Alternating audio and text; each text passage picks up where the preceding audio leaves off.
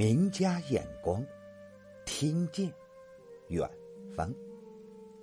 你好，人人多情寄明月，谁人晓得情几何？请您欣赏文王昌龄左迁龙标，遥有此寄。作者。李白，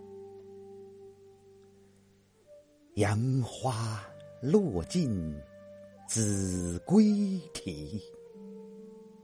闻道龙标过五溪。我寄愁心与明月，随风直到。夜郎西，《新唐书文艺传》记载，王昌龄左迁龙标，是因为不护细行，也就是说，他的得罪贬官，并不是由于什么重大的问题，而只是由于生活的小节不够检点。在《芙蓉楼送仙剑》一诗中，王昌龄对他的好友就说：“洛阳亲友如相问，一片冰心在玉壶。”即沿用了包照的《白头吟》中“清如玉壶冰”的比喻，来表明自己的纯洁无辜。李白在听到他不幸的遭遇之后，写了这一首充满同情与关切的诗篇。从远道寄给他，这是完全可以理解的。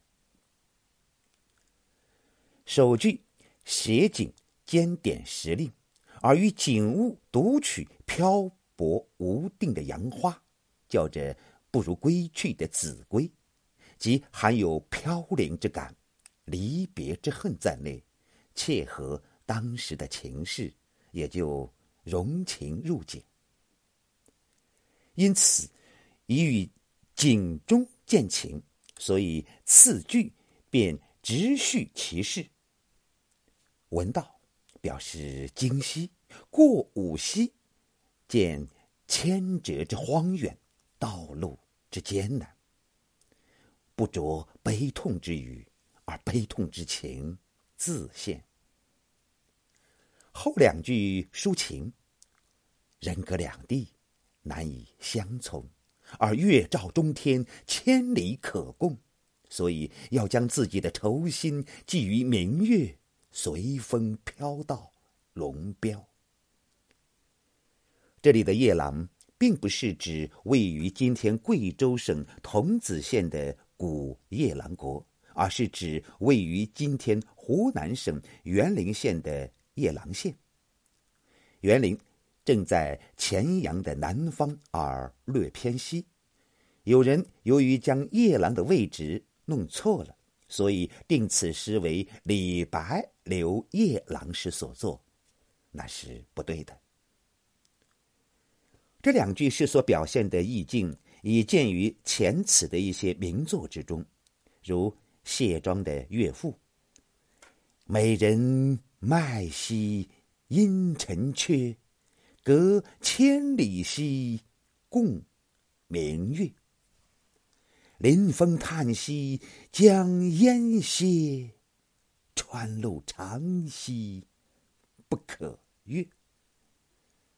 曹植的杂诗，愿为南流景，持光见我君。张若虚的《春江花月夜》。此时相望不相闻，愿逐月华流照君。多与之相近，可是细加分析，则两句之中又有三层意思：一是说自己心中充满了愁思，无可告诉，也无人理解，只有将这种愁心托之于明月；二是说。唯有明月分照两地，自己和朋友都能看得见它。三是说，因此也只有依靠它，才能将愁心寄予，别无他法了。通过诗人丰富的想象，本来无知无情的明月，竟变成了一个了解自己、富于同情的知心人。他能够而且愿意接受自己的要求，将自己对朋友的怀念和同情带到那辽远的夜郎之西。交给那不幸的千折之客，他是多么的多情啊！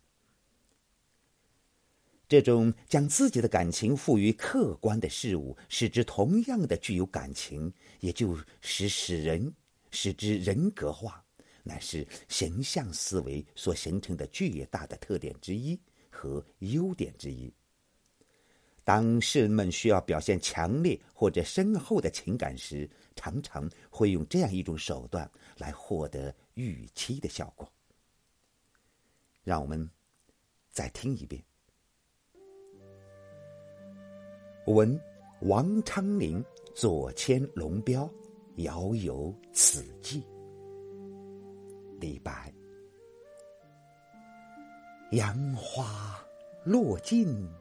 子规啼，闻道龙标过五溪。